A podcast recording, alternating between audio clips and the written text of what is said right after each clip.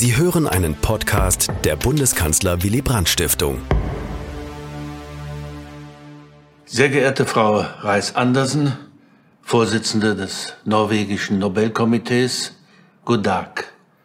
Sehr geehrter Herr Puschadl, Stadtpräsident der Hansestadt Lübeck, sehr geehrter Herr Bürgermeister von Lübeck, Herr Lindenau, meine sehr geehrten Damen und Herren, liebe Freundinnen und Freunde der Bundeskanzler Willy Brandt Stiftung und des Willy Brandt Hauses in Lübeck.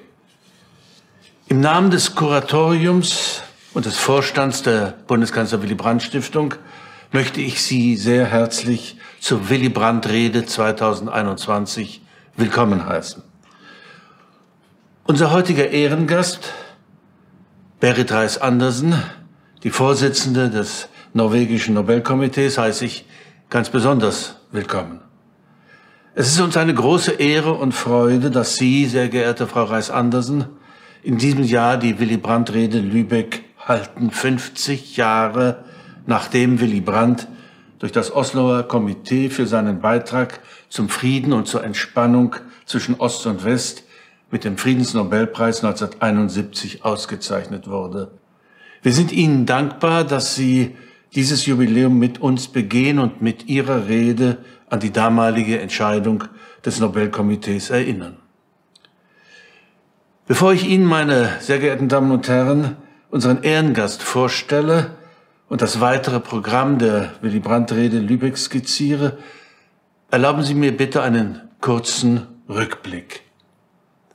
Willy Brandt ist der vierte und bisher letzte Deutsche, der mit dem Friedensnobelpreis ausgezeichnet wurde. Gustav Stresemann war diese Ehrung 1926 zuteil geworden. Ein Jahr später, 1927, folgte Ludwig Quidde. Im Jahr 1936 dann wurde der Preis Karl von Ossietzky rückwirkend für das Jahr 1935 verliehen. Er konnte ihn jedoch nicht entgegennehmen, weil Ossietzky, Herausgeber der Weltbühne, als Hitlergegner in einem NS-Konzentrationslager gefangen gehalten wurde. Darauf weise ich nicht nur hin, weil Willy Brandt im norwegischen Exil die Kampagne zur Nominierung und Auszeichnung Ossietzkis tatkräftig unterstützt hatte, eine Kampagne, die von allen Beteiligten als Friedenspreiskampagne gegen Hitler verstanden wurde. Ich erwähne es auch, weil 36 Jahre nach Karl von Ossietzky und 26 Jahre nach dem Ende des Zweiten Weltkriegs wieder ein erklärter Nazi-Gegner mit dem Friedensnobelpreis ausgezeichnet wurde, Willy Brandt. Nun wird der Preis nicht für rückwirkende Leistungen verliehen.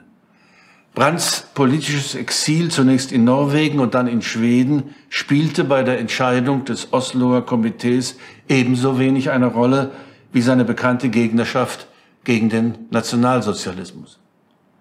Aber wenn Sie meine Damen und Herren, sich die Bilder von der Preisverleihung am 10. Dezember 1971 in der Osloer Universität ansehen, dann können Sie vielleicht, wie ich, in den Gesichtern der Beteiligten erkennen, dass hier etwas zu Ende gegangen ist und etwas Neues angefangen hat.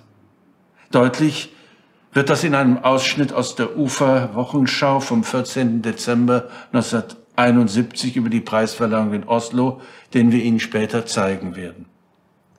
Ich denke ganz besonders an die Aufnahme mit Ase Liones, eine der Vorgängerinnen unserer heutigen Rednerin Berit Reis Andersen, als Vorsitzende des norwegischen Nobelkomitees.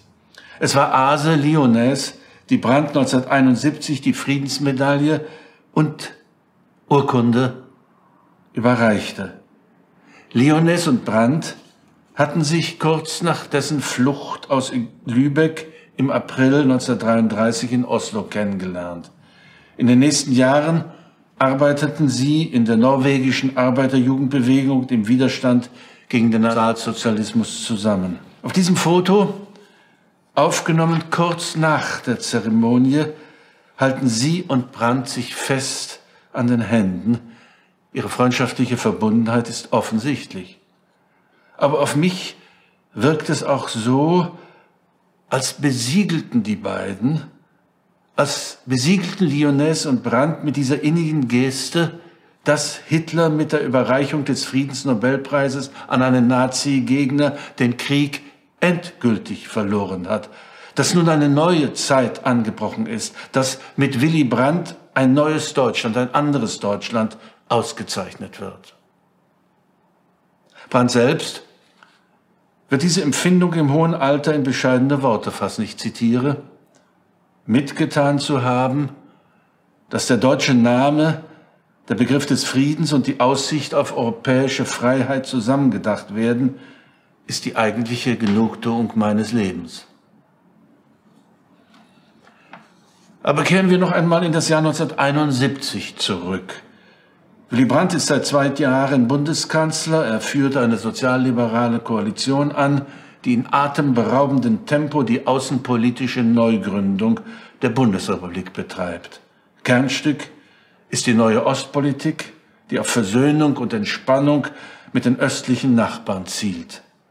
Verknüpft ist sie mit einer aktiven Europapolitik, geht es Brandt doch um den Zusammenhalt des seit Ende des Zweiten Weltkrieges zerrissenen Kontinents und um den inneren Zusammenhalt des geteilten Deutschlands, trotz des Kalten Krieges und der Blockkonfrontation. Berit Reis Andersen wird in ihrer Willy Brandt-Rede ausführlich auf die Beweggründe des Osloer Nobelkomitees eingehen, den sozialdemokratischen Bundeskanzler auszuzeichnen. Dabei wird sie jene konkreten friedenspolitischen Maßnahmen herausarbeiten, die das Komitee als besonders preiswürdig erachtete. Auf diese Weise wird deutlich werden, meine Damen und Herren, dass Friedensnobelpreise Momentaufnahmen sind. Momentaufnahmen der Hoffnung auf eine bessere, auf eine friedlichere Welt. Mit den Preisverleihungen lenkt das Osloer Komitee den Blick auf jeweils aktuelle Krisen und Konflikte und es ehrt Versuche, diese Krisen und Konflikte, wenn nicht beizulegen, so doch zu entschärfen. Friedensnobelpreise sind daher eminent politische Preise. Und sie sind häufig umstritten. Das gilt auch und gerade für den Preis an Willy Brandt, dessen neue Ostpolitik, vielleicht erinnern Sie sich sogar daran, insbesondere in der Bundesrepublik hoch umstritten war. Und hinzu kommt, die Ratifizierung der Ostverträge durch den Bundestag stand zum Zeitpunkt der Verleihung des Nobelpreises noch aus. Der Ausgang war Ende 71 durchaus ungewiss. 50 Jahre später wissen wir, dass die Hoffnung des Osloer Nobelkomitees nicht enttäuscht worden ist. Im Rückblick wissen wir, dass Brandts Europa- und neue Ostpolitik tatsächlich zu einer Entspannung und langfristig zu der Überwindung der verhärteten Fronten des Kalten Krieges führte. Es lohnt sich daher, über die konkreten politischen Schritte hinaus den ideellen Hintergrund der Brandtschen Friedenspolitik in den Blick zu nehmen und danach zu fragen, was wir heute daraus lernen könnten, so anders die Herausforderungen unserer Gegenwart augenscheinlich auch sein mögen. Der Krieg, so erklärte Brandt in seiner Osloer Dankesrede, der Krieg ist nicht mehr Ultima Ratio, sondern die Ultima Irratio. Mit diesem einen Satz ächtete er den Krieg als politisches Mittel. Im Atomzeitalter kann Sicherheit nicht im Kampf gegen andere behauptet werden. Es gibt keine Sicherheit mehr voreinander, sondern nur miteinander. Voraussetzung für eine solche gemeinsame Sicherheit ist der Ausgleich von Interessen und nicht deren Durchsetzung gegeneinander. Ausgleich, meine Damen und Herren, setzt wiederum politische Berechenbarkeit voraus, Zuverlässigkeit und Verständnis für die Position des anderen, in einem Wort Vertrauen. Vertrauen ist die Leitwährung einer jeden Konfliktlösung. Es ist die gemeinsame Zukunftsinvestition in eine friedlichere Welt, ob sie damals durch den Kalten Krieg bedroht war oder heute durch eine Pandemie oder die Klimakatastrophe. Auch daran, Auch daran wollen wir aus Anlass des 50. Jahrestages der Verleihung des Friedensnobelpreises an Willy Brandt erinnern. Es ist uns deshalb eine besondere Ehre und Freude, dass Berit Reis Andersen die diesjährige Willy Brandt-Rede hält. Die Juristin Berit Reis Andersen ist seit 2012 Mitglied des norwegischen Nobelkomitees. 2017 wurde sie zur Vorsitzenden gewählt. Für die Arbeiderpartiet, die Sozialdemokratische Partei Norwegens, war sie Staatssekretärin im Justizministerium unter Anne Holt. Mehrere Jahre stand sie zudem der norwegischen Anwaltskammer als Präsidentin vor. Liebe Frau Reis Andersen, ich begrüße Sie ebenso herzlich im Namen der Hansestadt Lübeck, der wir für die be bewährte Partnerschaft bei dieser jährlichen Veranstaltungsreihe danken. Zu unserer großen Freude ist dies bereits die elfte Willy Brandt-Rede, zu der wir gemeinsam einladen, ist Lübeck doch die Geburtsstadt Willy Brandts. Und auch wenn die Willy Brandt-Rede in diesem Jahr zum ersten Mal ausschließlich digital stattfindet, so möchte ich mich doch mit einem besonderen Gruß und Dank an unser Lübecker Publikum wenden. Ihr Interesse an unserer Arbeit in Lübeck, auch und gerade während der letzten anderthalb Jahre, ist uns Ansporn und Verpflichtung zugleich. Sehr geehrter Herr Stadtpräsident Puschadl und sehr geehrter Bürgermeister Lindenau, auch Ihnen möchte ich herzlich danken für Ihre dauerhafte Unterstützung der Arbeit des Willy Brandt-Hauses am Lübecker Standort unserer Stiftung. Meine Damen und Herren, freuen Sie sich nun mit mir auf das Grußwort von Bürgermeister Jan Lindenau und den Vortrag von Berit Reis Andersen. Vielen Dank.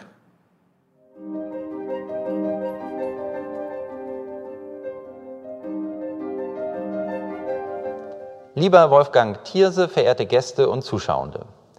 Auch im Namen der Hansestadt Lübeck heiße ich Sie zur diesjährigen Willy Brandt-Rede willkommen und grüße Sie herzlich aus dem Lübecker Rathaus. Gerne kooperiert die Hansestadt Lübeck wie schon seit vielen Jahren auch dieses Jahr wieder mit der Bundeskanzler Willy Brandt Stiftung, um den Diskurs über bedeutende Themen unserer Zeit anzuregen und das weitreichende Wirken Willy Brandts als Politiker und auch Sohn der Stadt und Ehrenbürger zu würdigen. Es freut mich außerordentlich, dass es gelungen ist, die Vorsitzende des Friedensnobelpreiskomitees aus Oslo, Berit Reis Andersen, in diesem Jahr für die Willy Brandt-Rede zu gewinnen, die sich dem wichtigsten Thema unserer Zeit widmet, das schon Willy Brandt tief bewegte und antrieb. Frieden. Wir wollen ein Volk der guten Nachbarn sein und werden, im Inneren und nach außen.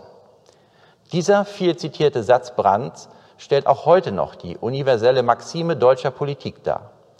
Denn der Satz impliziert nicht nur das politische Bekenntnis zu Solidarität und Toleranz, sondern auch zum Streben nach Frieden und gemeinsamer Freiheit in einem geeinten Europa.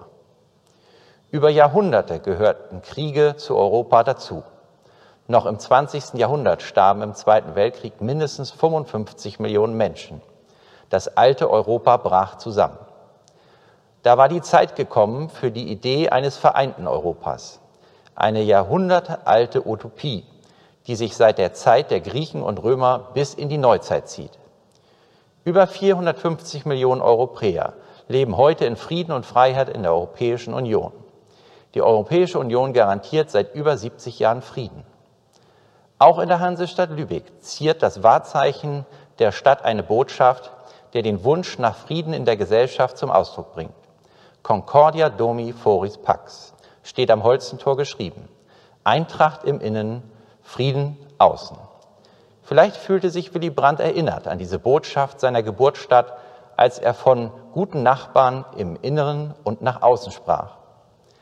Das Zusammenwachsen Europas und die Entspannungspolitik Willy Brandt haben bis heute ihre Wirkung entfaltet. Uns mahnen aber auch aktuelle Entwicklungen wie die in der Ukraine und die angespannte politische Lage mit Russland, dass wir uns für Frieden als aktive Demokraten immer wieder einsetzen müssen und Dialog nicht abreißen darf, wenn es darum geht, Frieden und Freiheit zu sichern. Es braucht eine neue Entspannungspolitik nach dem Vorbild Willy Brandts, damit West- und Osteuropa nicht auseinanderfällt. Jede und jeder kann dazu einen Beitrag leisten. Ich freue mich nun mit Ihnen auf den Vortrag von Berit Reis-Andersen, Peace Today, und wünsche uns allen einen anregenden Abend, verbunden mit der Hoffnung, dass wir die Willy Brandt-Rede im kommenden Jahr wieder persönlich und im direkten Austausch miteinander begehen können. Uns allen einen schönen Abend.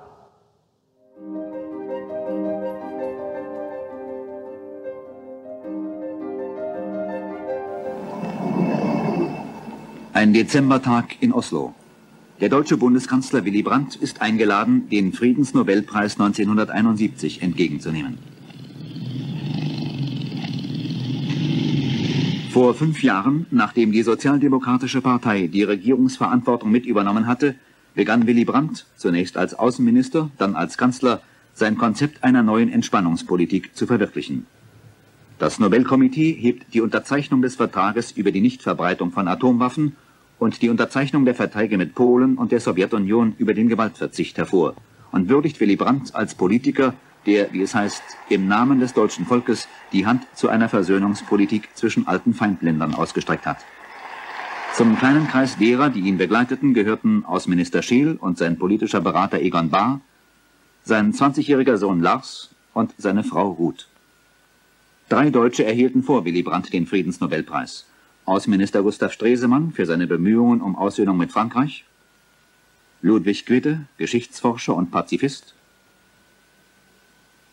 und Karl von Ossietzky, ein leidenschaftlicher Kämpfer gegen den Militarismus. Er starb an den Folgen politischer Haft im Konzentrationslager. Das Werk des vierten Deutschen ist noch nicht abgeschlossen.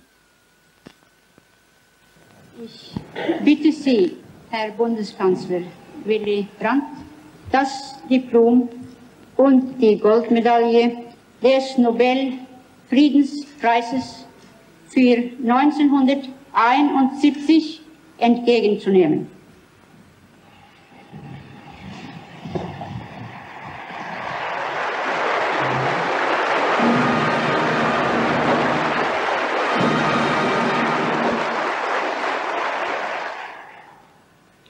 Ich bedanke mich aufrichtig und will alles tun, um in meiner weiteren Arbeit dem nahe zu kommen, was viele von mir erwarten.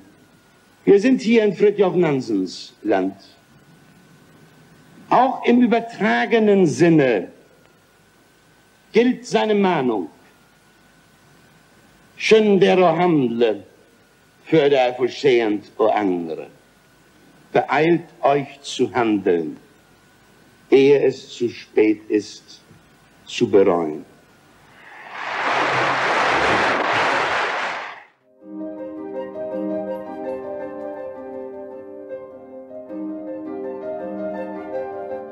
I thank you for inviting me to deliver the Willy Brandt speech Lübeck for 1921. And I understand that this is an annual event, and I also understand that Willy Brandt's life uh, may deserve to be an analysed every year without the speeches becoming repetitious. My angle on Willy Brandt is his work for peace and reconciliation, the same reasons for which he was receiving the Peace Prize 50 years ago in 1971. And I'm grateful that I have an opportunity to honour this historic occasion. The politician Willy Brandt cannot be separated from the person Willy Brandt, and the mature politician Willy Brandt cannot be separated from his life and experiences when he was young. His younger years can in fact not be separated from Norway and the people he met here. Even the Nobel Peace Prize had an impact on his life already in his early youth. I will explain, even though I imagine that his biography is well known to all of you. Willy Brandt was politically engaged as a strong opponent to the rise of Nazism. As a young socialist, he took a clear stance against Nazism and fascism. This position came at a price, and already 19 years old, it made him a refugee. He arrived at the shores of Denmark with few belongings and few books. This young man from Lübeck, Herbert Ernst Karl Frahm, appeared as Willy Brandt, his refugee alias. By 1934, he was settled in Norway and he joined the socialist youth movement of the Labour Party and continued actively to combat the rise of fascism and Nazism. During these years, he formed friendships with almost everybody in the, in the Labour Party and personally knew central Norwegian politicians for many generations ahead, including the later chair of the Peace Prize Committee in 1971, Mrs. Åse Lionæs. During his time in Norway, he started to work as a journalist and agitated heavily for the Peace Prize to be awarded to his fellow countryman Carl von Ossietzky. And when Ossietzky was in fact awarded the Peace Prize in 1935, it was a political scandal. Adolf Hitler protested to the Norwegian government and forbid any German citizen to receive any Nobel Prize for peace, science, or literature. Willy Brandt had succeeded, and the Ossietzky Prize had gone down in history as a significant peace prize. Norway was no permanent safe haven for Brandt, even if he had been granted Norwegian citizenship in 1938. When Norway became occupied, he again had to flee, this time to Sweden. Throughout the war, he continued to work for Norwegian interests. He spoke excellent Norwegian and kept his language skills throughout his life. He married Norwegian, and we Norwegians definitely feel that Willy Brandt partly belongs to us. Post war, he was briefly stationed as a press attaché in Germany for the Norwegian military mission. He covered, among others, uh, other topics, the Nuremberg trials, but Finally, Willy Brandt decided to make his life in Germany and returned permanently in 1947, where, as you all know, he soon entered the life as an SPD politician. I will have to admit that from Germany, he probably made a stronger impact as a leading politician than if he had remained in Norway. At the Nobel Peace Prize ceremony, Åse Lionæs also highlights Willy Brandt's past in Norway and concludes Our country is deeply indebted to Willy Brandt for his deeds during these evil years. These experiences that I have briefly described did, however, create a man with broad political experience of activism from an early age, a journalist who was trained in reporting, observing, and analyzing, a person who had experienced war and, or, and horrors created by Nazism these experiences were his legacy when he became part of German politics. The refugee Willy Brandt gave basis for criticism against him when he returned to Germany.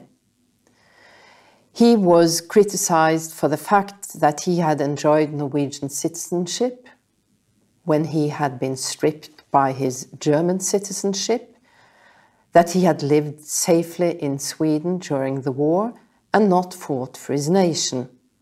These allegations seem rather absurd today, but it was part of the opposition against Willy Brandt throughout his life. But exactly this past did give him a credibility as a German politician, creating a democratic nation and cooperating with former enemies. Already in his role as a mayor of Berlin, he caught worldwide attention. He defended the freedom of the city and voiced the protest when the wall was erected. He was even more visible when President, President Kennedy came and made his famous visit in 1963. Probably no other mayor in the world has caught so much international attention. Willy Brandt continued to rise as a politician, first as a Minister of Foreign Affairs and then finally as a Chancellor in 1969. His first year as Chancellor, he took groundbreaking initiatives, and 1970 was a very busy year for him. Rumors started to arise that he was a candidate to the Nobel Peace Prize. On October 20th, the chair of the committee, Åse Lionæs, sent him a telegram with the following message. Das Nobelkomitee des norwegischen Stortings hat dir heute den Nobelfriedenspreis für 1971 zugeteilt. Stopp. Der Preisbetrag ist 450.000 äh, schwedische Kronen. Stopp. Die Meldung wird um 17 Uhr norwegischen Zeit veröffentlicht. Stopp. Brief will folgen. This is how it was at the time, not a large fancy press conference, but a dry telegram. Internationally, and among world leaders, the announce announcement was received favorably. But both in Germany and in Norway, there was resentment.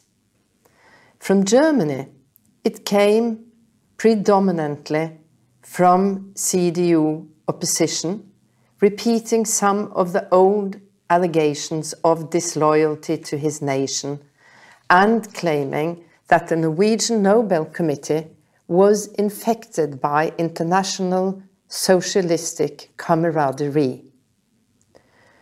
The committee was headed by Brandt's former party friend Åse Lionæs, but the majority had other political affiliations. From the Norwegian side, there was also claims that the prize was an undue influence on Norwegian internal affairs. We were going to have a national referendum on the EEC membership in 1972, and fronts stood strongly against each other. Willy Brandt's support for the EEC was among the efforts in the reasons for the prize. At the traditional torch-lit parade in honor of the Nobel laureate, the AUF, the youth organization of the Labour Party, refused to participate. And this was exactly the organization where Willy Brandt was active in his youth. The reasons for the Peace Prize of 1971 are in interesting exactly because they are formulated in a manner that rightly may be described as interference with German politics. In her presentation, Åse Lionæs gives her reasons by quoting the political platform of the new coalition of 1969. And she shows two concrete initiatives in four clauses in the governmental declaration of October 28, 1969. Clause 1 deals with the efforts to deepen and enlarge the European Economic Community and strengthen the political cooperation with Europe. The second point speaks of a non-violence agreement with the Soviet Union. And Clause 3 expresses the will to initiate talks with Poland and a view to normalizing the relationships with this country. And the fourth clause contains a declaration that the government wishes to sign a non-proliferation treaty. The committee went far, basing the price on a national political platform. But in all fairness, it must be said that the prize was not to the political platform, but to Willy Brandt and his life and how he had carried out the initiatives of the platform that he was responsible of. In her presentation speech, Aase Lionæs highlights the entire background of Willy Brandt as a refugee. And she also places him in the tradition of Carl von Ossietzky. His Berlin years are emphasized and how he bravely fought to ensure the freedom of the city. His efforts to strengthen the European community is highlighted in the presentation speech. And Mrs. Lionæs says, also many West European countries had expressed their will to look to the future rather than to the past, to reach out across the narrow and dangerous boundaries of nationalism in order to build a peaceful coexistence that would also include Germany. It was this policy of peace that helped Germany out of its isolation that led to the Rome Treaty and the birth of the European Community, EEC, in 1958. You may note that this reasoning was revisited in 2012 when the Nobel Peace Prize uh, was given to the EU. The fact that the Union has provided a cooperation and unity among former enemies was a central justification for the prize. And during the ceremony, um, Chancellor Merkel and uh, President Hollande were jointly present to celebrate the prize. But in 1971, Lionæs continues. Brandt's East European policy is an attempt to bury hatred and seek reconciliation across the mass graves of the war. How important it was for him personally to carry out this task of reconcilia reconciliation is demonstrated by his kneeling by the Jewish memorial in the former ghetto of Warsaw. I would first comment on Brandt's kneeling in the Warsaw ghetto in 1970, one of the most touching political gestures ever delivered with such sincerity and dignity, only a personality like Willy Brandt could carry out. Sometimes words are not enough. But the core message in the presentation is that it is the Ostpolitik of Willy Brandt that is rewarded.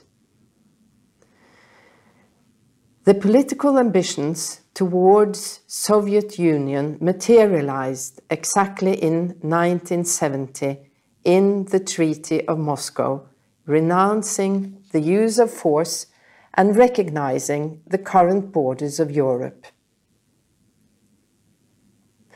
Peace talks with Poland resulted in the Treaty of Warsaw renouncing the use of force and recognizing the Oder-Neisse line. Lionæs picks up the fact that, that it was a state leader receiving the prize. And she says, I see hope for the future in giving this year's Peace Prize to an active politician on an international arena. As such, he has a greater responsibility as well as a greater possibility of making a contribution that can subsequently bear the longed for fruits of peace. We can see for ourselves that Willy Brandt's policy of peace has brought thaw to the cold political climate. And this instills hope for a new kind of peace for the frozen earth of Europe. I personally stand behind the words of 50 years ago. Being young at the time, we did feel we lived in a very dangerous world. Willy Brandt's position was dialogue and the youth of the day felt that the enemy narrative had lasted too long. The Ostpolitik was unique at the coldest time of war, but in a noble context, it falls within a long tradition of contributing to fraternity between nations. The final ambition in the German government declaration was an initiative for a non proliferation treaty. A treaty that still plays a significant role in regulating international law of nuclear weapons. The efforts of Willy Brandt were essential for the treaty entering into force exactly in the year of 1970. Regulation of nuclear weapons have, has on several occasions caught the attention of the Nobel Committee, at last in 2017 with the prize to ICAN, the International Campaign to Abolish Nuclear Weapons.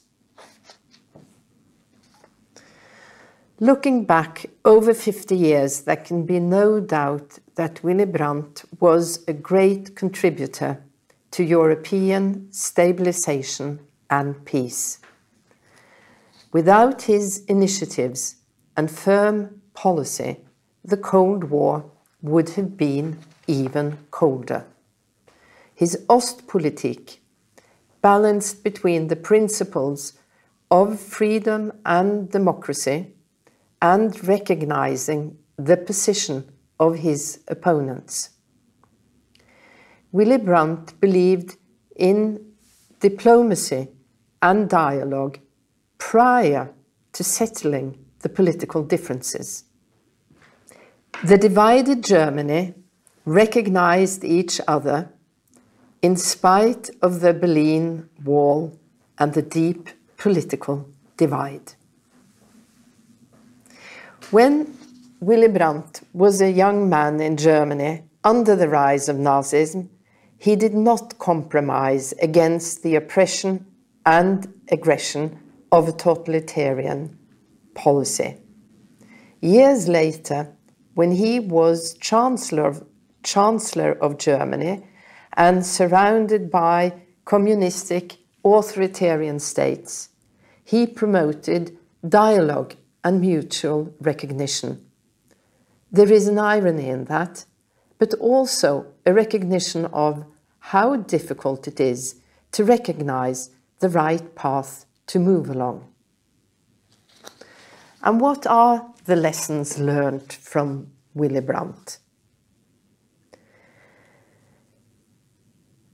Willy Brandt had the life experience and the unique personality that helped him connect to people. He was not perfect, but he came across as a gracious and charming man, and therefore he was a great communicator. The word charisma was not in vogue in the 60s and 70s, but he definitely had it. Willy Brandt's policy cannot be duplicated into the future. There is always a new world with new challenges, but his principles can be duplicated. Dialogue is always a beginning. If a situation is escalating, dialogue is the remedy. The solution is unfortunately more demanding. A conflict can only be solved if the parties involved are willing to change their initial positions. As Willy Brandt did on several occasions.